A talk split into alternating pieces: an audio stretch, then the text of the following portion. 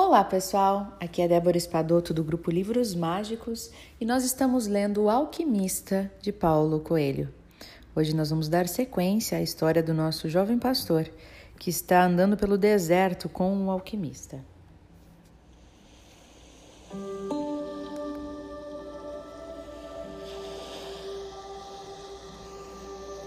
Certa tarde, passaram pelo acampamento de um dos clãs. Haviam árabes em vistosas roupas brancas, com armas encilhadas em todos os cantos. Os homens fumavam narguilé e conversavam sobre os combates. Ninguém prestou a menor atenção aos dois viajantes. E o rapaz disse, quando já tinham se afastado um pouco do acampamento: Não há qualquer perigo.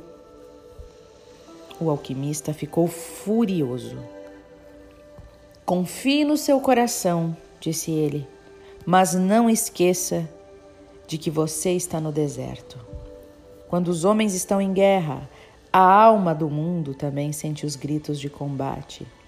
Ninguém deixa de sofrer as consequências de cada coisa que se passa debaixo do sol. E o rapaz pensou: tudo é uma coisa única. E como se o deserto quisesse mostrar que o velho alquimista estava certo, dois cavaleiros surgiram por detrás dos viajantes. Não podem seguir adiante, disse um deles. Vocês estão nas areias onde os combates são travados. O alquimista respondeu, olhando fundo nos olhos dos guerreiros: Não vou muito longe. Eles ficaram quietos por alguns minutos e depois concordaram com a viagem dos dois. E o rapaz assistiu aquilo tudo fascinado. Nossa, você dominou os guardas com o olhar, comentou ele. E o alquimista respondeu: Os olhos mostram a força da alma. E era verdade, pensou o rapaz. Ele havia percebido que no meio da multidão de soldados no acampamento, um deles estava olhando fixo para os dois. E estava tão distante que não dava sequer para ver direito a sua face. Mas o rapaz tinha certeza de que ele estava olhando para eles. E finalmente, quando começaram a cruzar uma montanha que se estendia por todo o horizonte, o alquimista disse que faltavam dois dias para chegarem até as pirâmides. Então o rapaz disse: Se vamos nos separar logo, me ensine alquimia. Mas você já sabe. É penetrar na alma do mundo e descobrir o tesouro que ela reservou para nós.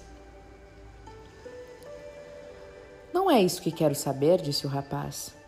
Falo de transformar chumbo em ouro. Então o alquimista respeitou o silêncio do deserto e só respondeu ao rapaz quando pararam para comer. Tudo no universo evolui, disse ele. E para os sábios, o ouro é o metal mais evoluído. Não pergunte por quê, eu não sei. Sei apenas que a tradição está sempre certa. Os homens é que não interpretaram bem as palavras dos sábios. E ao invés de símbolo de evolução, o ouro passou a ser o sinal das guerras. Então o rapaz disse: As coisas falam muitas linguagens. Eu vi quando o relincho de camelo era apenas um relincho mas depois passou a ser sinal de perigo e finalmente tornou-se de novo um relincho. Mas calou-se, parou por aí. O alquimista devia saber de tudo aquilo.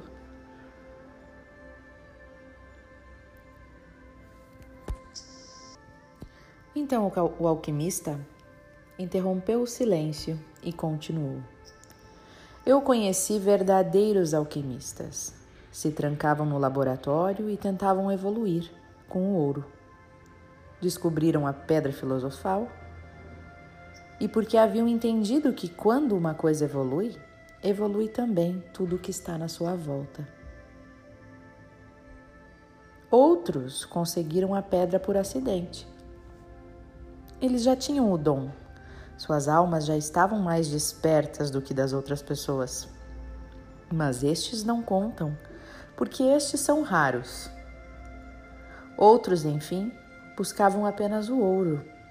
Estes jamais descobriram o segredo.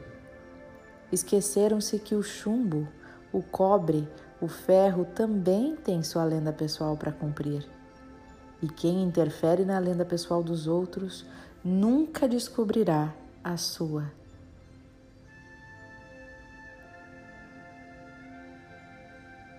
Gente, eu vou parar por aqui porque essa passagem aqui me chamou demais a atenção.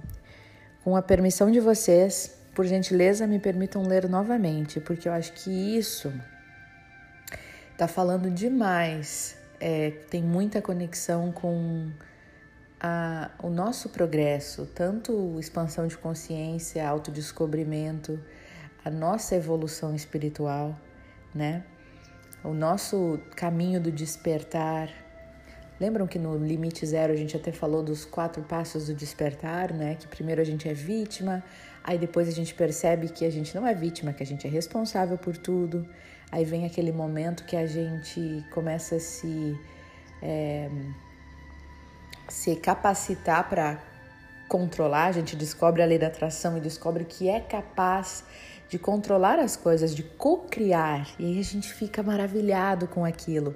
E aí a gente começa a focar naquilo que a gente quer. E nesse momento que a gente se distingue aqui nesses alquimistas, né?